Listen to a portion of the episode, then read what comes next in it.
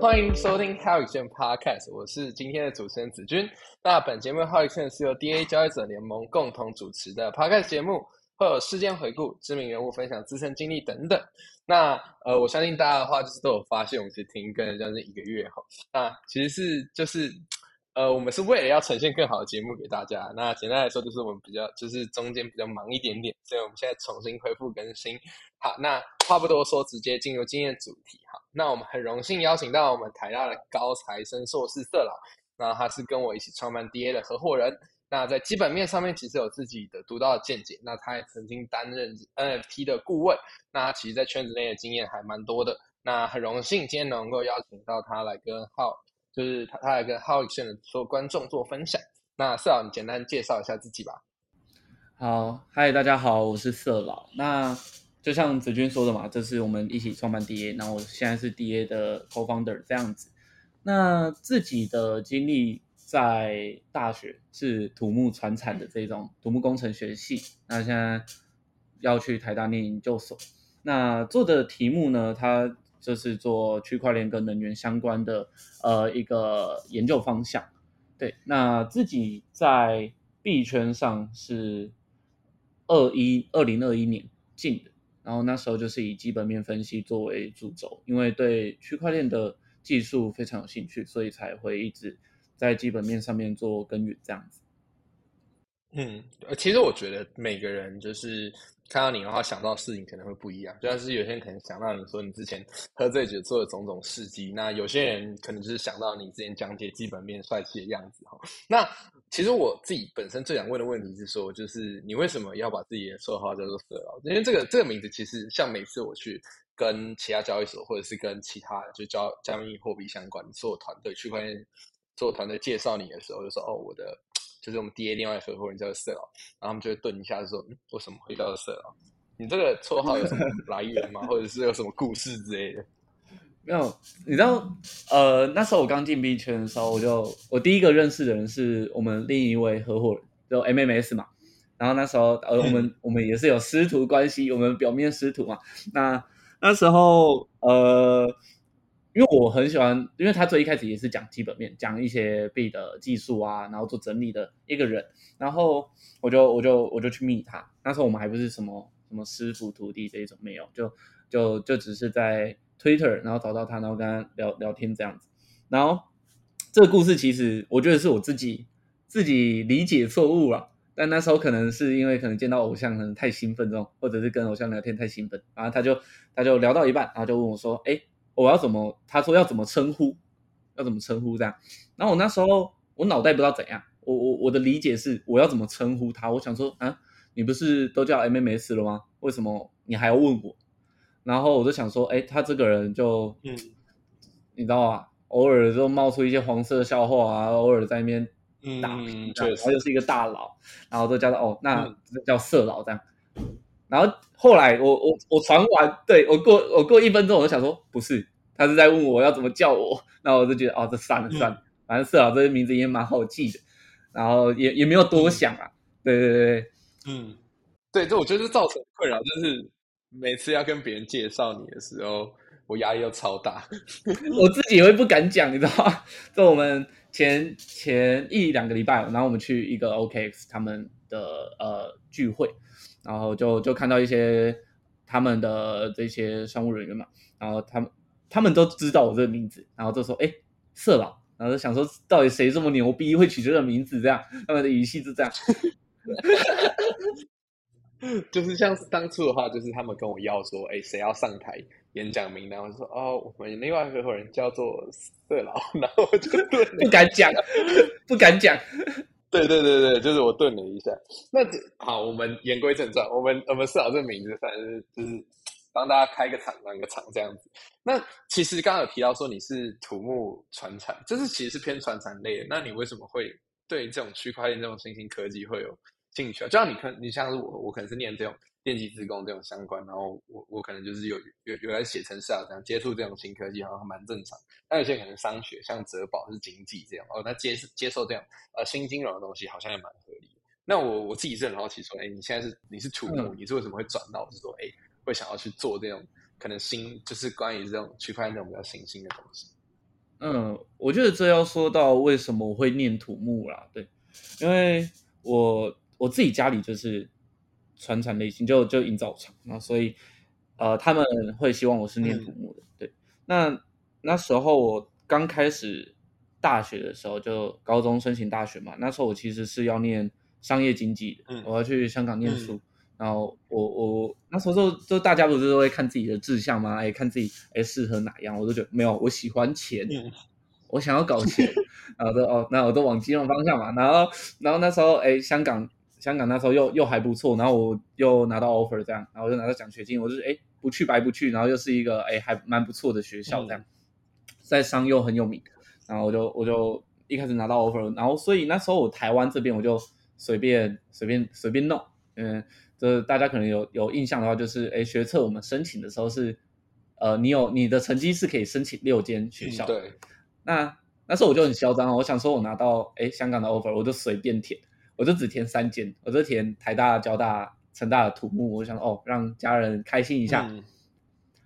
然后殊不知我我去完台大那时候就哦台大的校园氛围也是还蛮不错的，然后我就差差大概一分，然后。就是因为他要笔试，我就差一分，然后没没办法去台大，然后香港那时候也反送中，就就就跑去成大，所以土木这是一个对我来说，它不是我最有兴趣的东西，但我又我也不排斥学习东西啊，所以就呃将将就着念。对，后来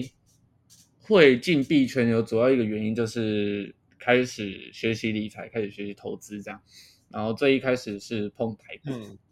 后来，呃，然后，然后那一段时间哦，这其实我我是被土狗盘吸引进来的。那时候有有一个朋友在打游戏，认识一个朋友，然后他就整天闲闲没事做，我就是说，哎，那你的钱哪来的？你你怎么你怎么赚？他就说，哦，他在大概一五一六年的时候，然后就买了一堆比特币这样，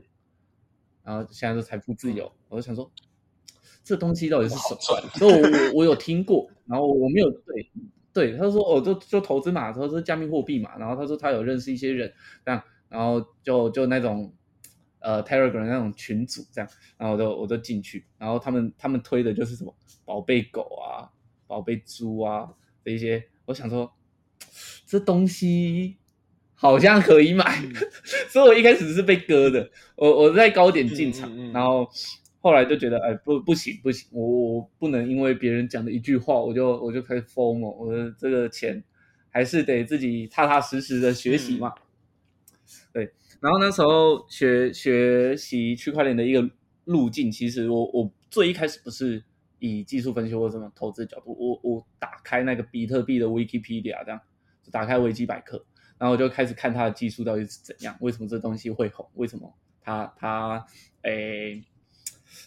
可以有价值这样，然后我一开始完全看不懂啊，什么木克树、木克根，然后用什么哈希值这样，我我不是学资工的嘛，然后我也我也不懂什么密码学，所以最一开始就是我觉得算因为这样子的学习路径，然后让我对哎这个技术产生兴趣，因为我觉得它它很厉害，它它有一些我我不知道的面向的东西，然后就开始碰，对，所以最一开始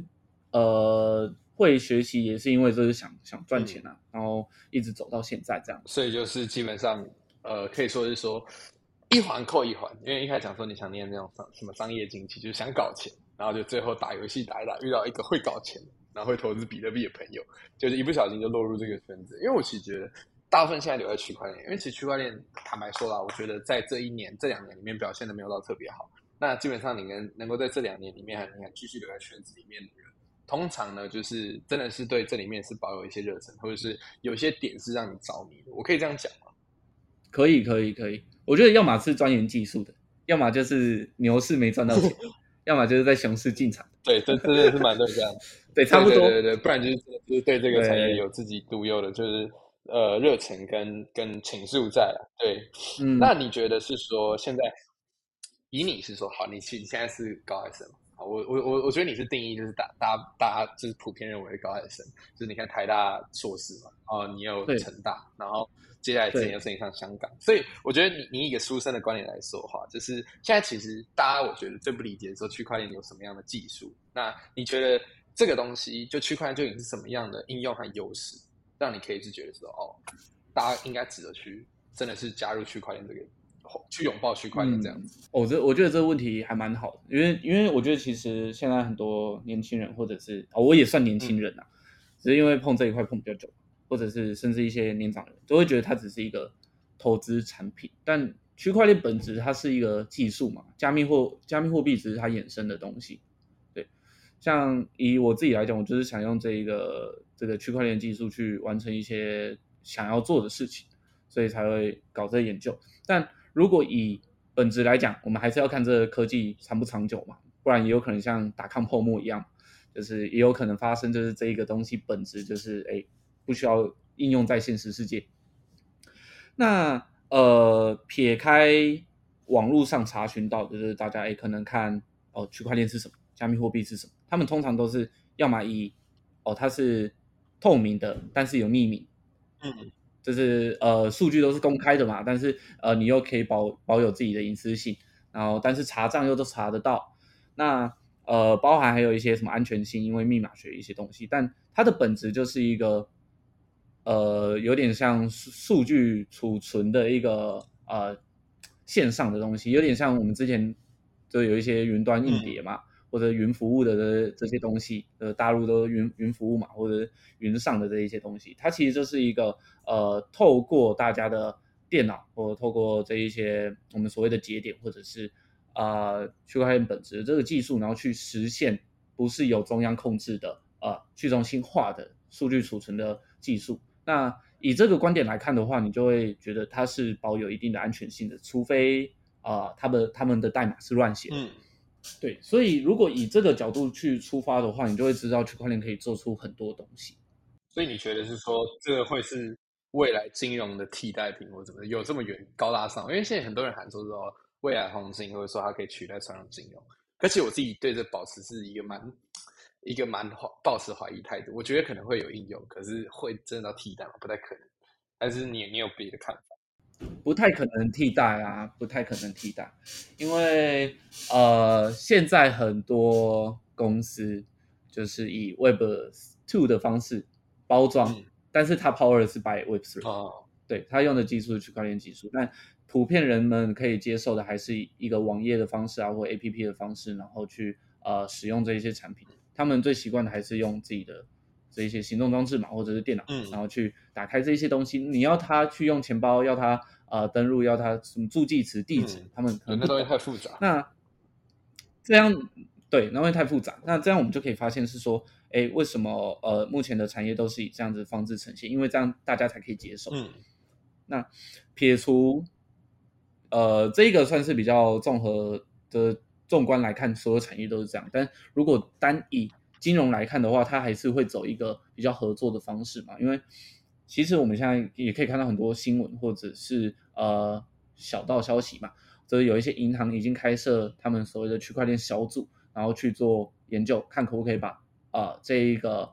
技术或者是这一个产品纳进去他们的不管是投资的呃组合里面。或者是说让他们的用户可以去使用，拿到更高的报酬，都都有可能。所以它反而像是一个呃，会结合进来现实世界的东西，然后去淘汰目前的一些呃，不管有可能是定存啊，定存转为去中心化方式也有可能嘛。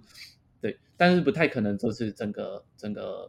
吞吞掉 Web 三的东西，把这些不太可能，就是不太可能去颠覆整个传统金融体系，然后可能替代一部分。我觉得。那我我觉得这个这个讲解还蛮独到，因为你其实刚刚里面有提到一些应用的部分，那就扯到是说你的专业好，因为我觉得你专业其实还蛮明显就是基本面。那坦白说，其实你如果单纯玩台股基本面跟区块链基本面，其实我觉得是两个完全不一样的。因为我们说台股基本面，加上是我自己是抄台股出来的嘛，那我们就会看什么？看财报，我们看股东会，我们看一些呃可能呃可能满天飞的这种内裤线，就是满满天飞的这种消息之类的。那可是。呃，区块链上面的话，大家可能看说哦，这个白皮书，或者说哦，这个团队到底有没有做事？那你觉得说这这两个的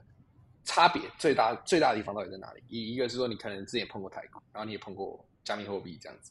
我觉得最大的差别是加密货币叫货币嘛，我们都叫货币 （currency） 嘛，它它其实跟股票有一点不太一样，虽然他们都有最开始的这 initial 的这个 price，我们可以去。融资干嘛拿到最一开始的呃这一些起始发行，有点像一开始呃股票还没上市之前这一些股份他们自己分权的东西，或者是加密货币最一开始这些融资方他们可以拿到一定的数量，这些都算。我觉得我觉得路途是蛮像，但是因为它本质是货币。所以我们要我们我们用货币的方式去去想象会比较好，就是它今天不仅是融合了外汇的性质，又融合了公司的性质。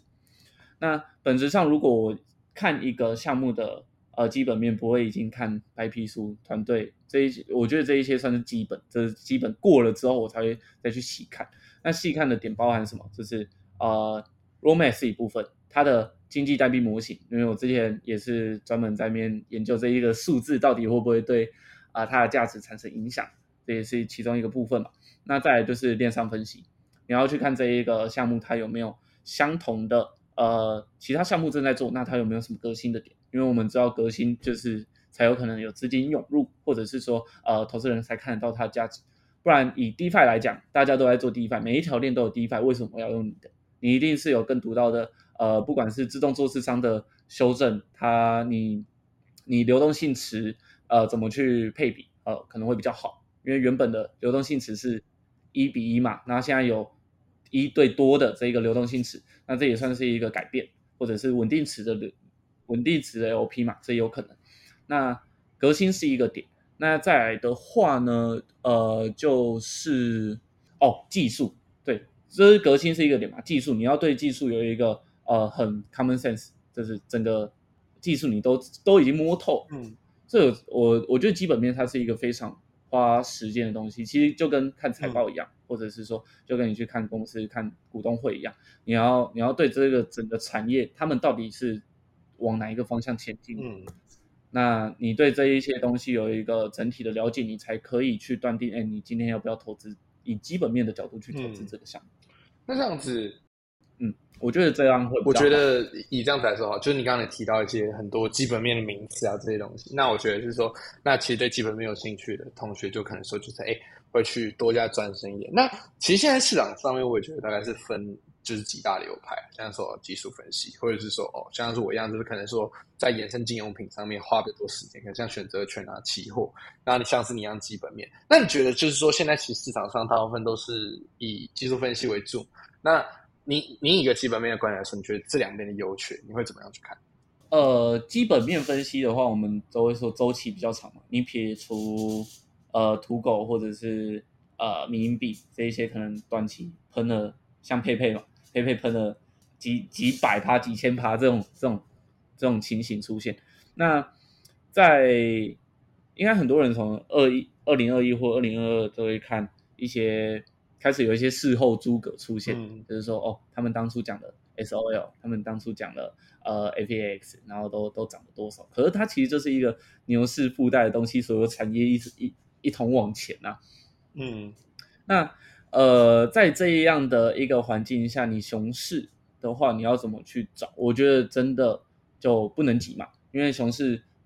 你你基本面这是一个现货的概念去存的，你不可能期待你。是做多的方，哎，你不可能期待你是做多，呃，现在市场是做空的方向，是跌下跌的，然后你买现货，这是要做多嘛，就是要往上涨的，然后你期待它是赚到钱，你没办法，所以我会觉得基本面它是一个你可以对这个呃你投资的商品更全面的认识，你你有拿拿住的信心，你有呃知道它未来的我们说格局嘛或远见，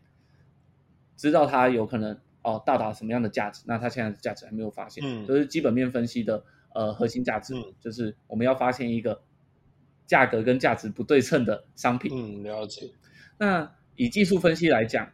我们不管是 PA 还是什么 SMC 生命线，或是传统技术分析的形态这一些，它其实都是在寻找一个规律，然后去啊赚到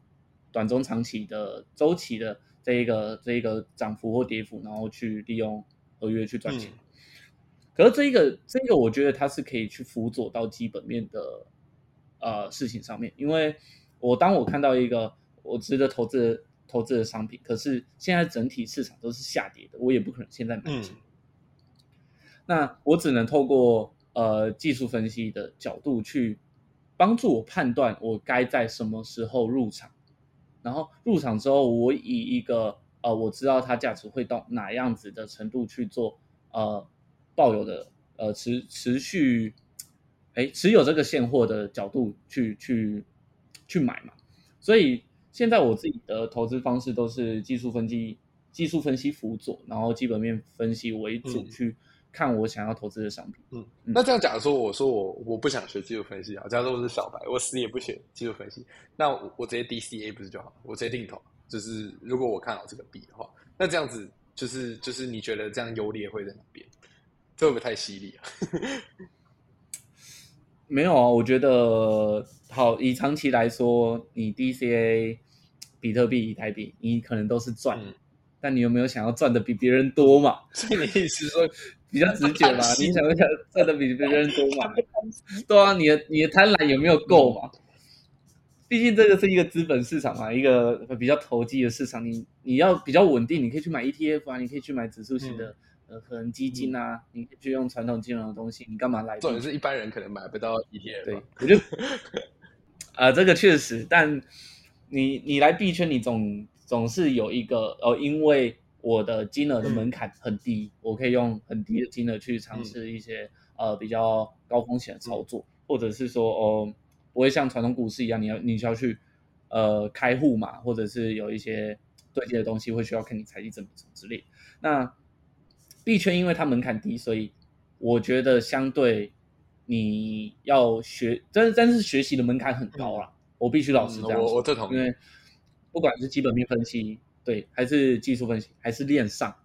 现在太多流派都是呃需要花大量的时间，尤其在币圈这种我觉得算迭代速度很快的市场的时候，跟技术的时候，你你要去跟进这一些呃市场趋势的话，其实非常的累人。嗯，我我绝对我同意啊，我同意，非常累。像技术分析，你是钻研到很后面，你也是要去看到它的本质，然后你才会去更了解这整个市场的规律。我觉得以我的角度上来说是这样。那我觉得这样讲哈，基基本面基本面来说的话，就是其实我觉得基本面最厉害不是说挑个股，或者说不挑各种币种，我觉得最厉害是说它可以抓住是说可能潜力赛道。但是其实常讲说猪在风口上都会飞嘛，那呃常讲说可能说哎。呃，你你你台股可能被动元件一涨，然后你整个国剧什么奇力新，然后一些有的没的就一起啪一起喷，所以赛道上面的选择上也是很重要。那我觉得是说，哎，你这样子一整年，然后不是一整年，就是这几年累积下来，你的经验来看说，哎，接下来可能二零二四年，那大家可能觉得会牛市嘛，对不对？当然，哎，可能觉得牛市的前下有哪些赛道，你觉得会去关注、会去布局？这你说睡嘛？可是睡死了。我觉得他发的时间点不对啊。嗯，对我我我一直都有跟不管是好，不管是 DA 的人，还是有人来问我，我都会说现在这不是一个适合发币的时间，而且加上不管税还是呃税也好，APT 也好，嗯他们在呃行销上，我觉得都没有做到非常的优质。虽然他们被捧得满天飞，但他们的 roadmap 还是他们的 token distribution，就是嗯我们所谓的代币经济模型，他们分发的那个百分比多少，对。他们都是要上 ICO，要上中小交易所，要要要 airdrop 还是怎样的才公布，就是你你到底有没有让人投资啊？确实，你你，我觉得他这是有可能是往割草的方向，但呃，他们的团队在那，对，嗯。虽然说阿苏 k 也别说了，别说了。最近有看阿苏 k 也是知道了，也也收割了嘛，对两万颗 ED，然后呃，对，所以团队背景是一回事，然后你自己对他的投资信心也是一回事。那嗯，最好的话也是不要 all in 嘛，所以就不要说他嘛，你说他人都没了，我们还是要在这个市场活着。那你可以在一个新技术出来的时候，然后去尝试呃买入，或者是以一个你你研究的方向去买，因为像呃 APT 刚出来的时候，其实我是没有打算长期持有的，我都是在一个呃它到波段高点，哎大概对它它之前最低到三四嘛，然后和六七八的时候都是在在浮动的。然后我都是在低点买，然后到一个哎压力支撑的时候就卖掉了。它我都是赚那个波段的，因为现在就是一个我不适合长期买入的时候。嗯我们回头来看，SOL、FEX 还是以前的 ETH 公链这一些呃 DOT 啊嗯什么的，他们哪有可能一开始就直接呃喷发上去？嗯他们他们也不是什么一出现就直接啊涨到之前牛市的高点，他们通常都是因为因为代币一开始分发嘛，然后资金就那么多，然后很容易因为有锁仓，然后有呃突然有人敲市价单什么样的，然后就买到一个可能插一根针上去，嗯。然后高点很高这样。可是他们通常都会在一个低点有一个箱型震荡嘛，嗯对，然后有一个吸筹的过程，那也是在等待牛市啊，也是在等待呃 有更多的资金或者是去巩固他们的，因为我们公链嘛，公链会有我生态系我打个岔，我打个岔，ICP 这样算吸筹，它 OK 算箱型震荡吗？ICP 哎，ICP 那时候我看到的时候，我真的觉得有点头痛啊。对，因为我我从来没有推过 ICP 啊。对，但这样这样感觉会凑到很多人，但但其实很多区块链现在的技术是不需要的。完了，对 那个剪辑记得把一些对，很很多技术是不需剪辑器的记得把一些字给逼掉。没有没有，他可以尝试吧，他可以尝试做出一些新的东西，但呃，你也知道广告嘛，媒体嘛，推销的多厉害，可是呃，你仔细想一下，这个我们我们回归到区块链本质，它是一个数据储存的这个、这个东西。那有一些公司它它提供这个区块链技术，可能像预言机、Link，它也没必要发币。哦，对啊，确实，可是 Link 就是发 Link 它没必要发币，对啊，那对啊，它发了嘛？那 ICP 它我记得是做云端储存的吧？嗯我记得就是做呃类似云端储存，这或者是一些呃这种文件的的备份的东西，我记得是这样。那这个东西有需要吗那你这样骂他，？Google Drive 不好用吗这样什么 Story J 什么都被骂到。完了，所以，所以很多东西是哦哦，我觉得我我也必须承认一点呢，就是我有我的偏执在。我觉得基本面分析也也，或者是说啊、呃大家在看一些呃我们所谓的一些大佬的经典的一些心态的书籍，或者是说呃那本叫什么？就是呃股股市周期吗？还是怎样？我看一下哦。我还真的给我起身去拿。没有，就是我觉得以我观点来说是这样，就是不管你是基本面多厉害，你还是有偏好的领域。当然说有些人就是特别喜欢电子股，有些人就喜欢像是这种高配息，那有些人可能对传产特别了解。那我觉得当然是说，就不管你基本面多厉害，多少就会对一个产业上面会有一种比较偏执的心态，因为其实有时候有这种心态，相对来说会更让你有去动力去做。对我觉得，我觉得这样去理解比较好一点。你找到那本书了吗？但是你你应该也看过很多书，呃，我没有找到，但没关系。但是你应该也看过很多书，就是说，哦，我们不应该抱持着这种偏见。嗯投资最重要的是啊，嗯对，那个霍华马克思，嗯，确实。然后他这本就是专门在讲基本面分析的。那其实如果不抱持偏见，然后你单纯以数据去说话的话，有些东西它该涨就会涨，有些东西呃，你你你该进场就要进场。嗯但我现在还没办法完全摆脱这一个事情，就像我现在看到 GameFi，、嗯像像我现在看到呃做的做的很像十年前游戏的东西，我也不会想要投资啊。但是 GameFi 就涨了嘛，嗯，对啊。那那以这一个角度来看，我也不会去看民营币或土狗币，因为我觉得在技术上来说，它没有任何的说到 GameFi，你知道之前 OK 之前 Gala 不是有那个节点嘛？就是你你知道 Gala 不是那个节点发币？对你知道那个时候本来对他那个时候一台一对个节点好像一百多万台币哦，我那时候本来想说要不要买个四五台，还好那个时候没有买。现在 Gala 跟屎一样，因为我记得它节点要一万颗高，对啊，然后那个时候 Gala 价格又高，一万颗高啦，然后一万呃一百二十万台币吧，我记得那个时候。那那个时候我就是有一群就是朋友，就是也有在碰区块链，他就问我说：“哎、要不要买？”然后然后就说就是就是他们可能就买一台这样。我想说那那那我是不是也要一起加入他们？可问题是我就是 GameFi 不了解，因为对我对我来说，我就是你你也知道是说我之前 portfolio 在牛市里面基本上是只有公链嘛，就是说可能 ETH、BTC，然后还有顶多就是 DOT、Solana 那些的，就是我大部分是以就是公链，因为我觉得对一个基本面来说没有那么熟悉来说，就是你就是去买公链，这这这个是相对来说最简单的事情。就讲说你毋庸置疑啊，花时间研究 DeFi，你就花时间研究什么储存什么之类，那干脆直接去说他那几个公链，那包一包包在一起中一个涨。可这样这观念还蛮不正确，哥，我跟你说，就是反正赚钱嘛，那就是对的。好，那我们回归回归原本的话题，看投资绩效就好，看投资绩效就好。对，OK。我回归原本的话题，就是说，好，我们二零二四年，如果让你选三个赛道，你会以哪三个赛道为主？就是让你去布局的话，诶，我会往呃，第一个是 Layer Two，嗯，因为公链这一件事情之前大家的认知是，呃，这这包含是我之前演讲也有讲过的，就是呃，我们不可能只有一台。一条高速公路，我们需要快速道路，我们需要有一般道路或者省道、县道嘛？我们需要有不同的呃应用价值的呃公链出现。嗯，是呃，就像是 DOT，它可能是比较呃产业的产业形式的呃公司入股的，然后去买他们的一个平行链，买它那个节点的的方式。对对对，那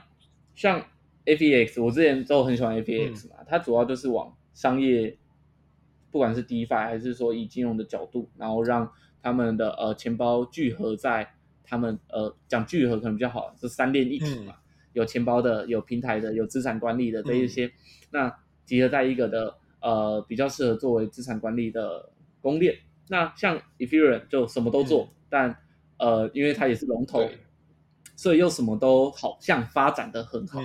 那我会讲说 Layer Two 的一个原因，其实有一部分是现在技术还不成熟到每，或者是说外界对公链的看法还不成熟到可以去每一个每一个公链都蓬勃发展。那 Layer Two 以架在 Ethereum 为 Layer One 的前提下，它就是在帮助这个龙头更加茁壮。嗯，虽然如果真的有用 Layer Two。去去，你不管是转账还是去使用的，虽然本身在可能 Polygon 或者本身在 OP 链上，你去做啊交互的动作，它是很快的。可是如果要真的上到 Ethereum，它是需要一两个小时的。对，如果你有追踪一下，你大概知道。但但这不会影响你你在这一条链上做的事情，或者是说你要呃这些项目要实现的事情。所以 Layer Two 是一个点，就是。呃，一个赛道，他们本身是在解决龙头的困扰，对一个需求嘛。然后跟对，那第二个的话，我觉得，因为随着我自己研究的领域跟开始看一些区块链的 paper，就就会发现，就是说，嗯，我现在对于呃区块链的 UI UX，虽然我我不是做前端的，所以我也我也可能讲不出一个那么好的见解，但现在的 UI UX 应该是要朝着让一般的用户，我说一般用户不是指加密货币或区块链的这些用户，而是呃完全没有接触的人，他可以很清楚知道这一些是什么功能。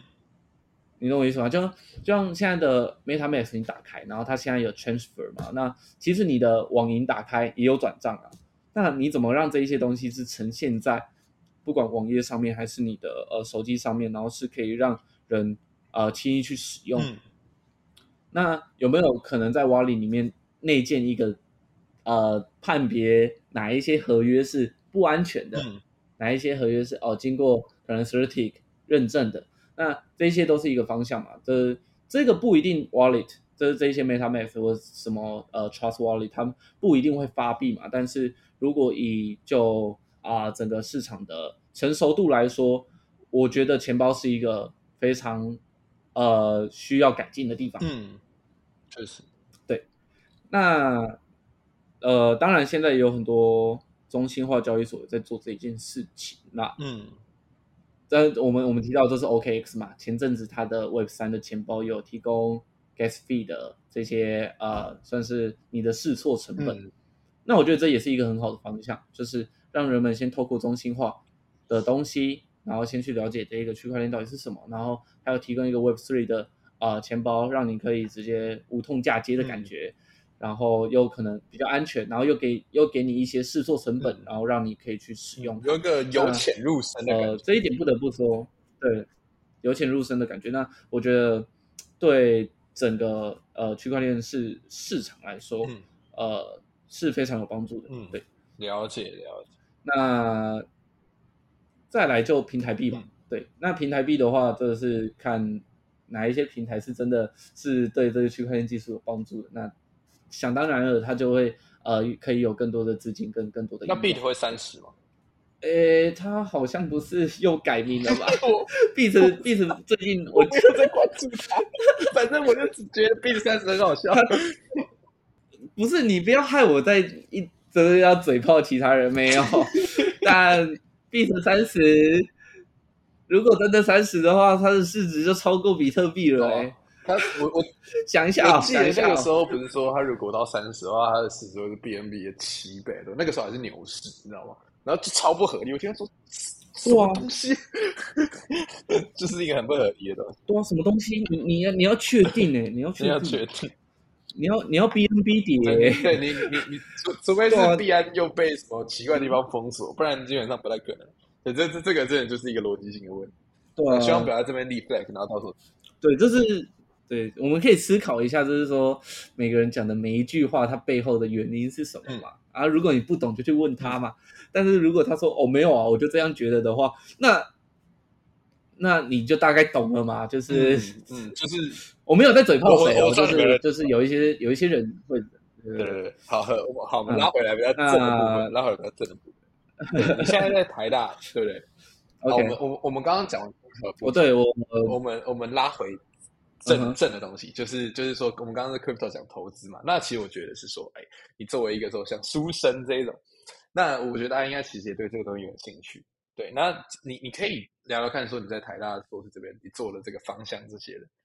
好，呃，我目前在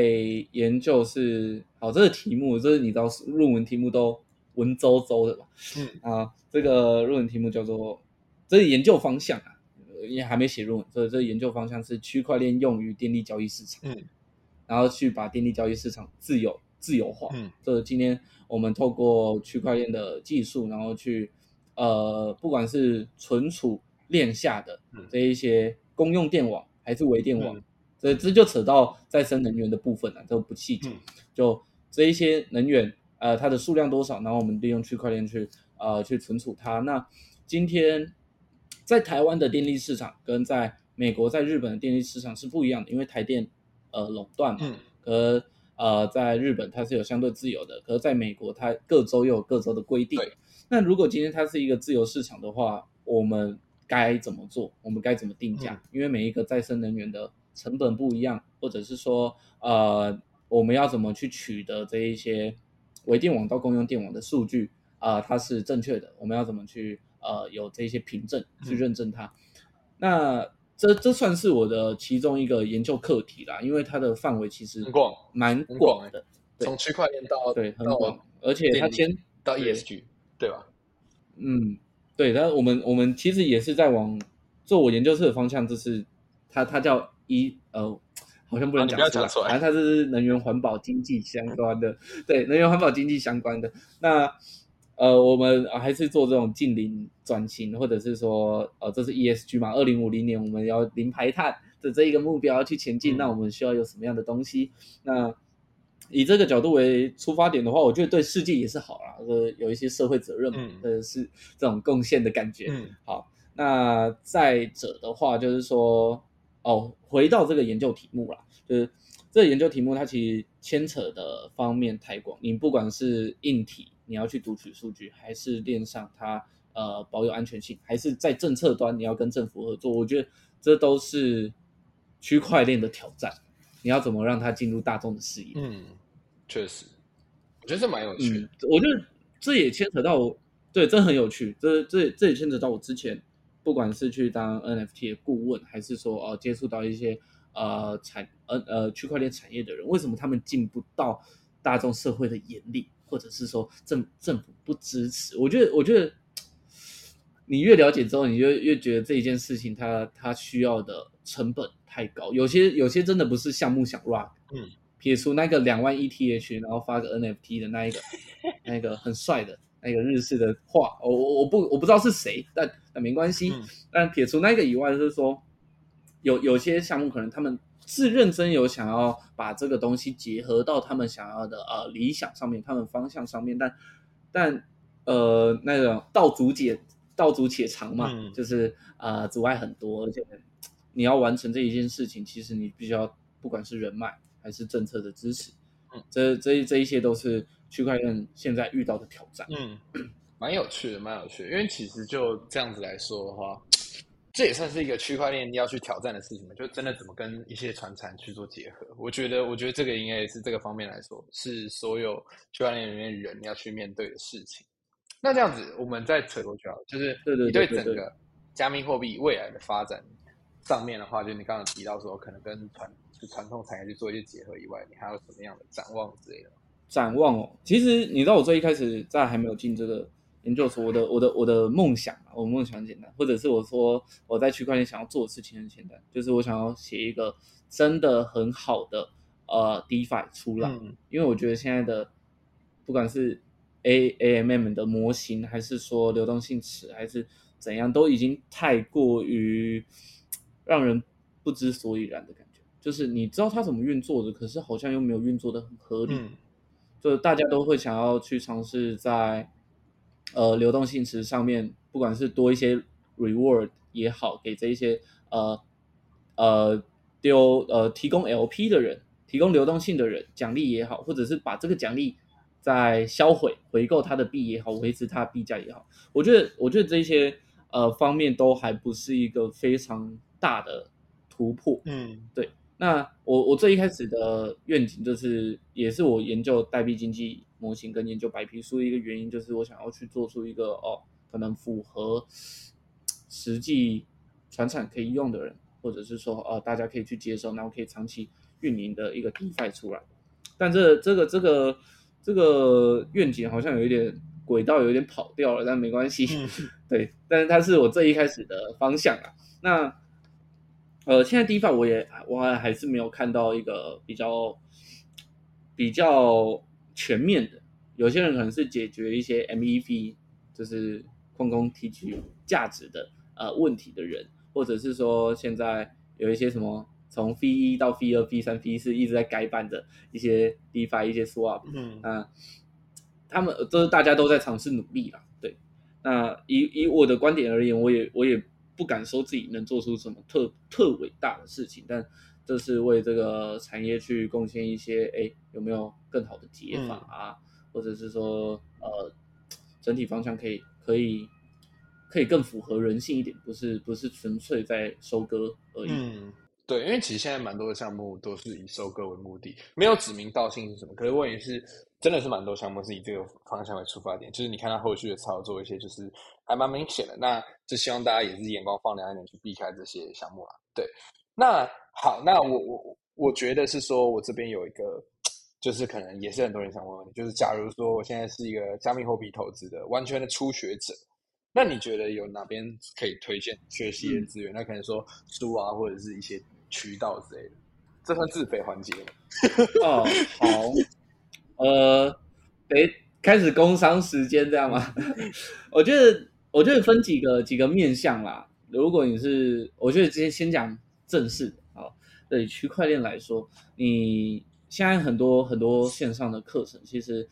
呃，不不，我说我说的这个课程是指技术端的课程，不是不是什么技术分析啊什么的，是呃，你你知道这个区块链它运作的方式，其实也有很多免费的资源，甚至你要写一份智能合约，网络上影片都有，嗯教学都有，所以其实呃打一下关键字，呃都呃都会有啦。因为像台湾有一个有有一个叫海带，然后他是在写 Solidity 的，然后他就有一个他去参加铁人赛的时候的一个完整的呃 Solidity 教学影片，那这一个也是一个学习资源嘛。那再者的话就是说，呃，你你去 Coursera，然后买一些国外知名的大学开的区块链课，那那也是一个方向，或者是说，呃，你本身是资工或电电机背景的，其实区块链对你们来说可能没有到那么的难。嗯，对，我觉得，呃，我我自己问过一些职工朋友，其实区块链的技术不是特别的难嘛，这应该可以可以同意。那呃，这一些方向来说的话，我觉得你去充实的背景，一些是你城市的背景，一个是说你对呃科技趋势的这这一些想法，或或者这个技术端你对未来憧憬的这一些看法，你你去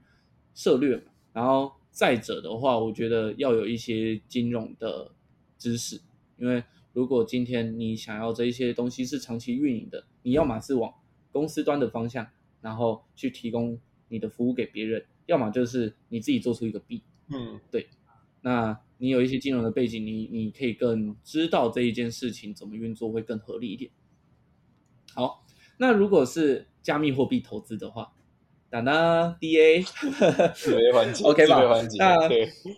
自费环节，好讲一下嘛。那因为 DA 是我，我我觉得我这一年非常投入，我们也创办一年了，我这一年非常投入的一个地方。那我也想尽办法去跟子君，跟我们这一些共同的呃讲师们，然后跟这些共共同创办人们，就是去维护个优化整个学习脉络路径，然后。让你知道，哎，每一个流派它它应该注重的点是什么，然后有相应的学习资源。那我们也会去提供更更优质的内容，而且重点是，其实讲使用者付费也好，讲呃价值是有价无价也好，但我们的收费哦，买个麦香奶茶就有了，就是非常非常的低嘛。那以以这个角度来讲的话，当然会希望 DA 是越来越多人是可以去接触这一个产业的。那 D A 也是一个呃，相对我觉得在中文圈非常完整，以诶完整还还还没有还没有，我觉得我们都在朝对因为所以啊，我觉得就是反正呃，我觉得团队组成就是基本上未来就像 Podcast 或者是像是你们如果参加一些活动，其实也都是看得到了，因为我觉得就直接是靠这个直接直接靠做事来证明。对我觉得我我觉得也不用是说讲那么多什么。呃，可能收费什么这，就是的确我们是不收费。那这边的话，就是就是也是希望大家多多支持啊。那我也是，我们也是为了要制造出一个比较良好的学习环境，然后才愿意这样去做。对，好，那除了 D 以外呢？嗯，好，谢谢老板，谢谢谢谢谢老板推荐。没有啊，呃，再再再者的话，就是必安学院。你知道我我很以前就是就是。币安学院它里面大概三四百篇，嗯，基本面的文章或者是区块链的文章，甚至有一点点投资相关文章。你把那些看完，你就会知道哪一些人在骗人，哪一些人就是真的有料。对，它它是一个相对，但是它就是没有整很好的整理过的一个的的一个网网页啦，或者是一个